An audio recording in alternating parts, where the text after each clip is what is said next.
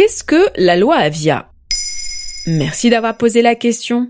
Le 1er juillet 2020 prendra effet une nouvelle loi, la loi Avia ou loi contre la haine sur Internet. Cette loi devait permettre de faire disparaître plus rapidement les contenus racistes, homophobes, sexistes ou violents sur les réseaux sociaux. Mais plusieurs observateurs et associations s'inquiétaient des dégâts collatéraux, voire de la censure qu'elle pourrait provoquer. Revirement de situation, le Conseil constitutionnel leur a donné raison en censurant une grande partie des dispositions prévues par cette loi.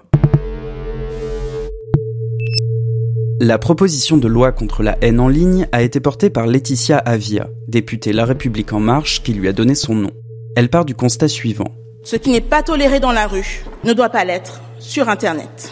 Adopté par l'Assemblée nationale en mai 2020, ce texte de loi devait obliger les plateformes ayant une forte visibilité à réagir en moins de 24 heures si on leur signalait un contenu manifestement illicite.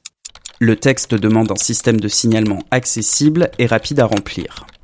Les sites en question, Twitter, Facebook ou Google entre autres, auraient eu intérêt à respecter cette loi car les sanctions prévues étaient importantes, les amendes pouvant aller de 200 000 euros jusqu'à 4% de leur chiffre d'affaires mondial. Bah ça a l'air plutôt bien. Pourquoi certaines associations ont peur de cette loi? Les sanctions sont si grosses que certains craignaient que les réseaux sociaux fassent du zèle, c'est-à-dire qu'ils suppriment le plus de contenu possible pour éviter tout risque. L'interassociative LGBT a par exemple exprimé ses inquiétudes. L'expérience passée prouve que souvent des contenus sont supprimés abusivement par peur des sanctions financières encourues, alors même qu'ils ne sont pas contraires à la loi. La loi Avia aurait peut-être pénalisé l'expression artistique, certaines activités professionnelles ou les campagnes de prévention sexuelle. Bon, mais ça reste un peu théorique comme cas de figure. Détrompe-toi, fin mai 2020, plusieurs comptes de militants LGBT ont été suspendus sur Facebook et Twitter car ils avaient utilisé le mot PD. En Allemagne, une loi du même genre est entrée en vigueur en 2018, mais elle est tout aussi débattue et contestée. En France, le Conseil constitutionnel, qui veille à ce que les lois soient conformes à la Constitution de la Ve République, a donc été saisi par des sénateurs. Et le 18 juin 2020, sa décision a été rendue. Cette disposition porte atteinte à l'exercice de la liberté d'expression et de communication, qui n'est pas nécessaire, adaptée et proportionnée.